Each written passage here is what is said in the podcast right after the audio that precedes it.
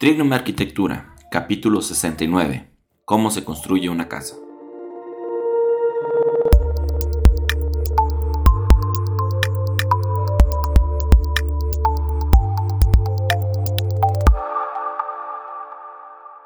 Hola, bienvenidos a Trignum Arquitectura, el podcast en donde encontrarás todo lo que debes de saber para diseñar y construir el proyecto de tus sueños. Yo soy el arquitecto Enrico Ochoa, director de Trignum Arquitectura, y hoy vamos a continuar con esta serie de podcasts en los cuales te estoy explicando todo lo que debes de saber para construir tu propia casa. Y te invito a que visites nuestros otros proyectos que estoy seguro que vas a muy interesantes. Eh, la Academia de Arquitectura es una página donde tendrás los mejores cursos de arquitectura, diseño, historia, teoría, edificación, estructuras, urbanismo, marketing, emprendimiento, productividad. Nos estamos dando la tarea de crear esos cursos que te van a ayudar a ser el mejor arquitecto que puedas ser. Y también tenemos un blog donde puedes ver algunos tutoriales de algunas de las herramientas que utilizamos en, en Trinum Arquitectura. Y te invito a visitar Diario de un Arquitecto, que es mi blog personal donde te cuento todo lo que aprendo, lo que pienso, lo que hago en mis diferentes proyectos. Esta semana eh, te escribí unos microblogs sobre lo que he aprendido de, después de leer muchos libros y algunas recomendaciones que te hago. Te cuento del time blocking, que es una de las herramientas más interesantes que he encontrado para ser más productivo. Y también ahí cuento una anécdota que pasó con mi hija de 5 años que tuvo su primer emprendimiento porque quiere ir a la playa. Entonces este, está muy interesante. Bueno, ya después de todo lo que hemos visto, de escoger nuestro terreno, de escoger a nuestro arquitecto, de cómo se un proyecto, ya tenemos nuestros permisos. Y ahora sí ya vamos a comenzar a construir nuestra casa. Eh, construir una casa tiene mucho, pues mucho trabajo, es no, es, algo muy sencillo que digamos.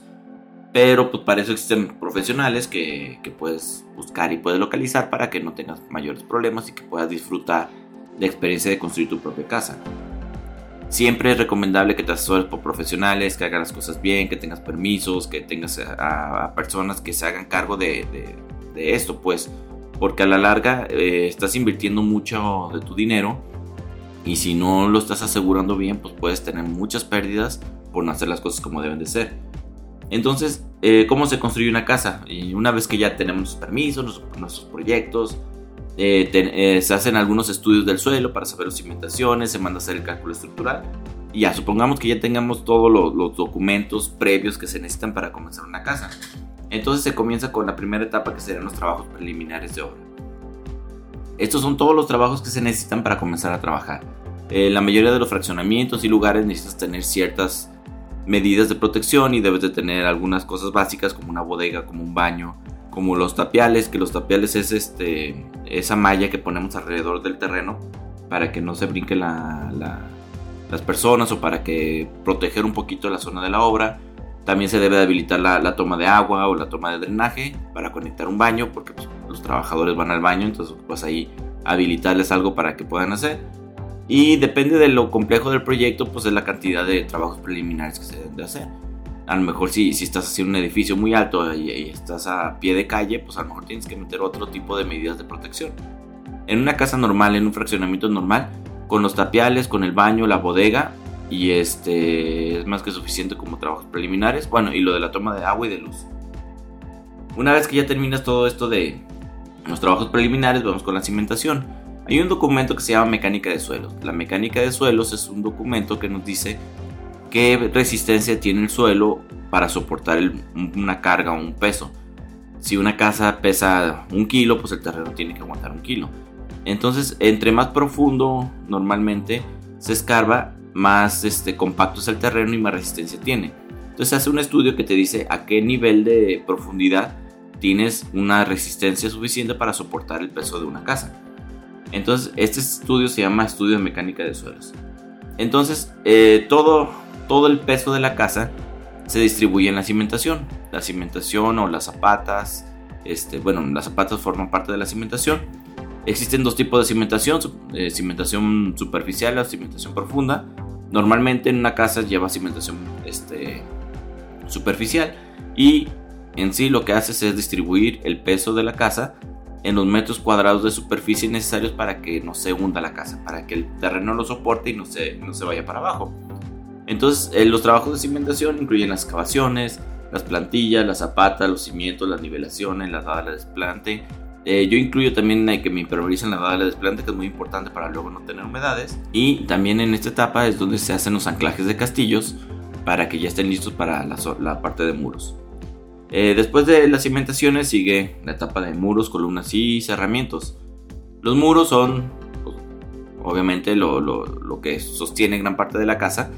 Este, pueden ser de muchos materiales, pueden ser de concreto, pueden ser de block, pueden ser de ladrillo.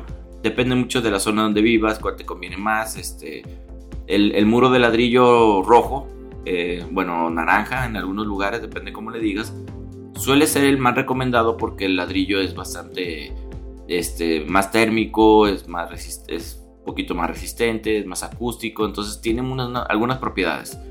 Pero hoy en día es un poquito más caro que construir con block, por eso la mayoría de las casas se construyen con block. Pero pues ahora sí que cada quien, hay unos muros que, los hacen con, con adobe o con super adobe o con muchos materiales que existen hoy en día. Depende de dónde vivas, de lo que más te, te conviene y eh, se hace una combinación entre muros y, castillos. Los castillos son, eh, se puede decir como los, los pies que sostienen la, la losa arriba. Entonces, este, se, se, carga gran parte del peso en estos castillos y estos castillos lo distribuyen a las zapatas, que las zapatas son como los, los pies que, que, distribuyen el peso hacia el suelo.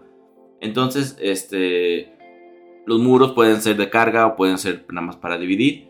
Y eh, también existen muros de concreto que también son bastante, este, pues son más reforzados para sostener más peso y distribuir más peso. Y también hay algunos muros que son reforzados, que se suelen meter algunas varillas que suelen ser más, para temas sísmicos. Digo, eh, es, un, es, un, tema bastante complejo. De hecho, tengo un artículo aquí en el, en el blog donde te, te, cuento un poquito más de los muros de mampostería. Pero el chiste de este podcast pues es que la gente común pueda entender más o menos de qué se trata.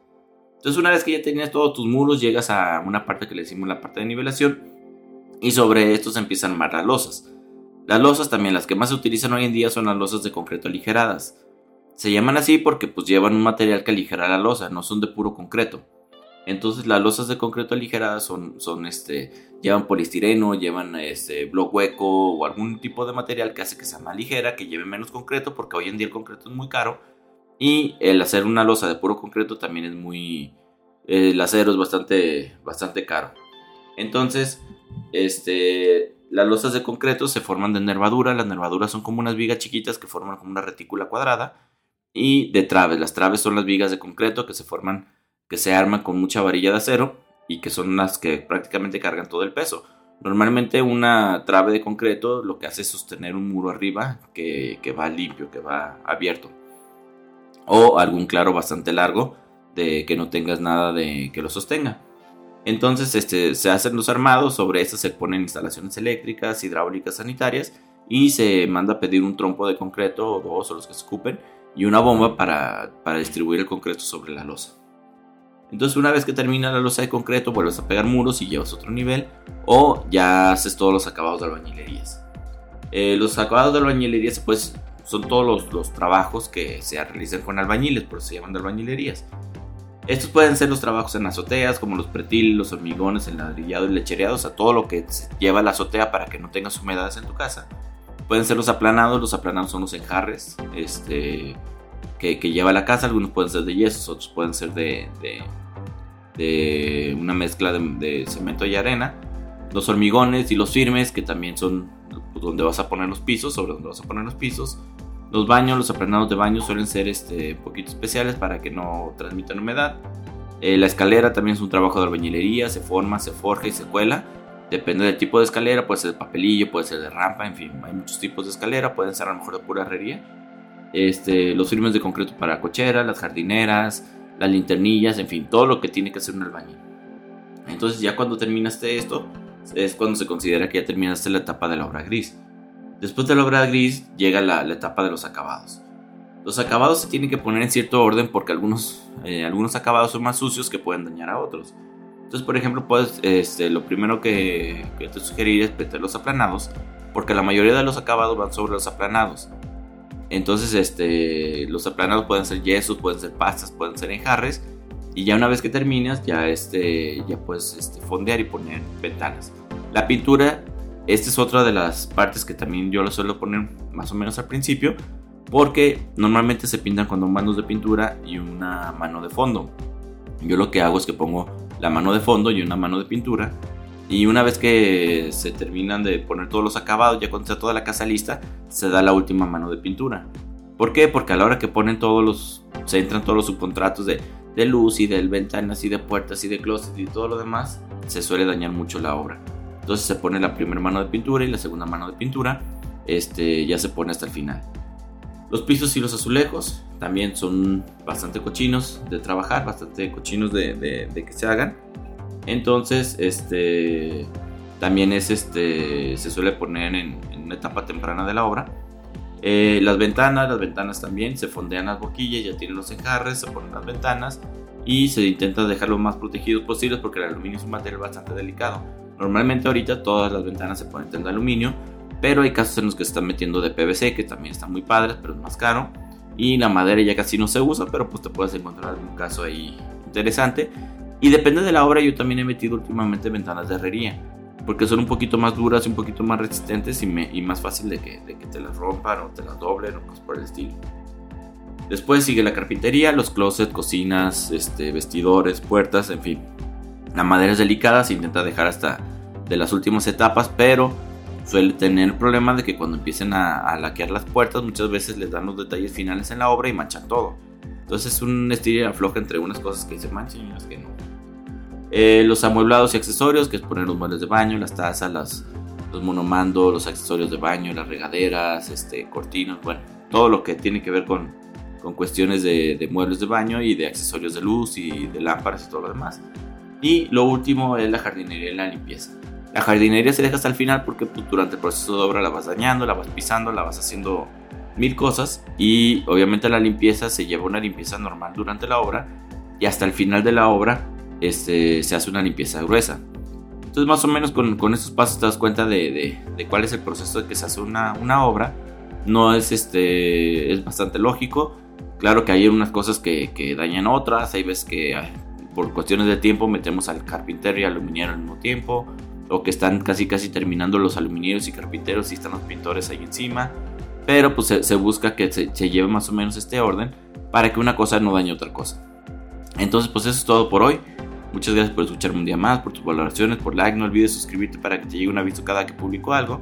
Te recuerdo que puedes encontrarme en redes sociales como Facebook, Instagram, Twitter, LinkedIn, YouTube y cualquier reproductor de podcast. Y espero que algo que te dijera hoy sirva para tu desarrollo personal y profesional. Te mando un fuerte abrazo.